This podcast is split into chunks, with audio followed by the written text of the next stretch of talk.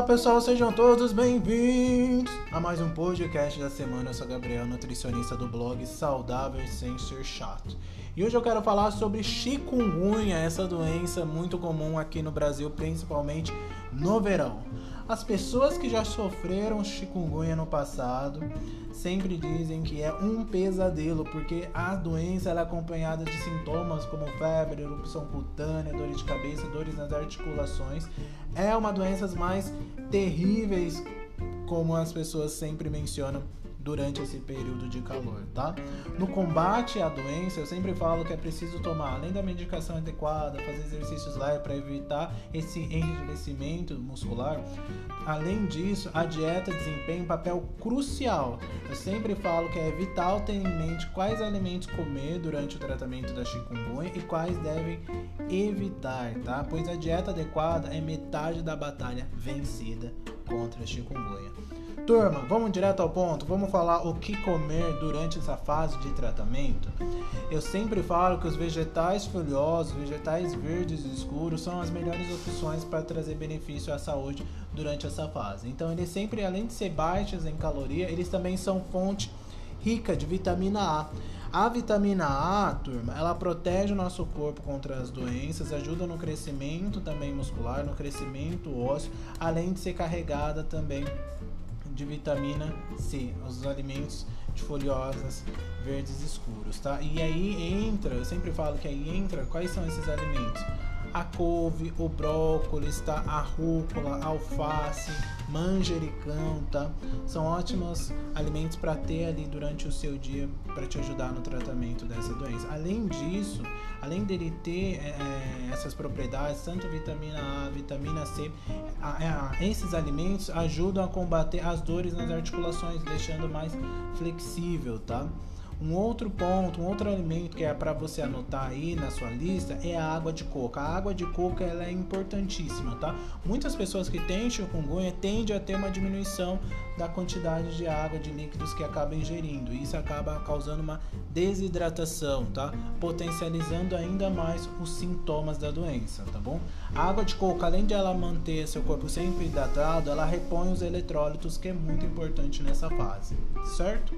Já falei que a vitamina C ela é importante. Outros alimentos também fontes de vitamina C, além dos, dos folhosos verdes escuros, a gente tem, tem uma rica é, opções de alimentos que fazem parte para você incluir. Isso entra. Eu gosto de incluir as goiabas, que a gente está na safra das goiabas, você encontra fácil no supermercado.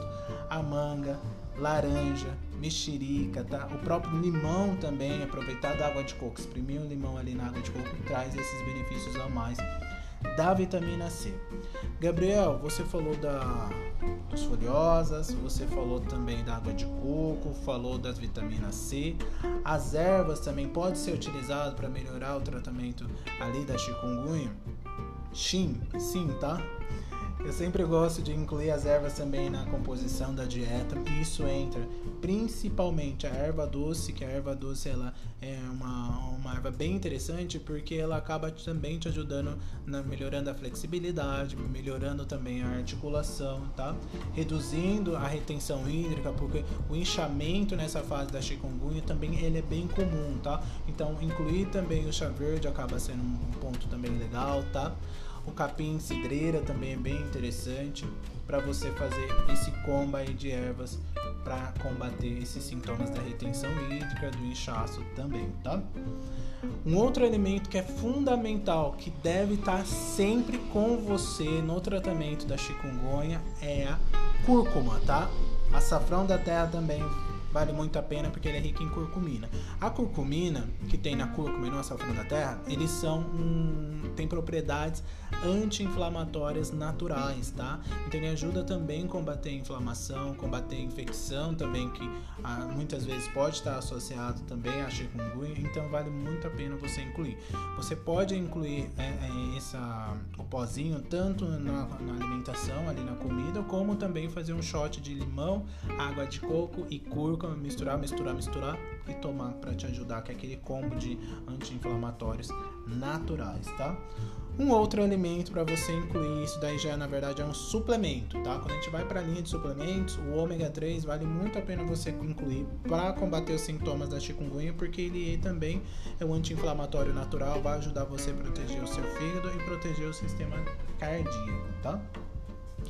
Para finalizar essa parte de suplementos, eu quero falar o último que é o UC2 que ajuda nessa parte motora, tá? Porque o grande problema da chikungunya, turma, é que ele vai deixando os seus músculos, né, cada vez diminuindo mais a flexibilidade. Isso acaba sendo ruim, tá? Um suplemento que é bem interessante, que eu gosto também de incluir para os meus pacientes que estão no tratamento, é o C2, tá? Que é um colágeno tipo 2, que é voltado para melhorar a articulação e também condroitina e glucosamina, também um suplemento voltado para melhorar a articulação, tá?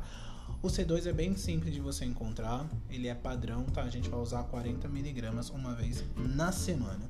Gabriel, você falou dos alimentos que podem, você falou dos suplementos que são interessantes. Vamos falar dos alimentos que é para você evitar completamente durante o tratamento ali da chikungunya. E esses alimentos são as frituras, tá? Vamos evitar completamente as frituras porque além de aumentar as calorias, elas são pró-inflamatórias, tá? ela vai acelerar, intensificar os sintomas que você tem causado pela doença. Um outro alimento também que acaba sendo ruim são os próprios refinados, né?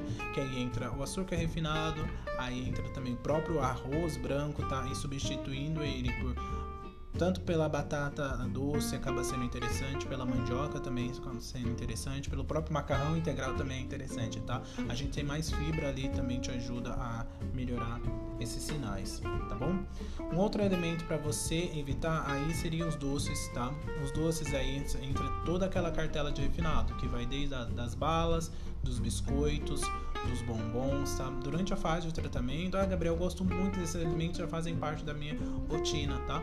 Mas durante a fase de tratamento, a gente vamos focar em, no, no, seu corpo, melhorar o seu metabolismo, melhorar os sintomas, para que você passe dessa fase, né? Para que você, quanto, quanto mais rápido você eliminar, reduzir o tratamento, reduzir os sintomas, melhor para você. Você só tende a ter benefícios com isso, né?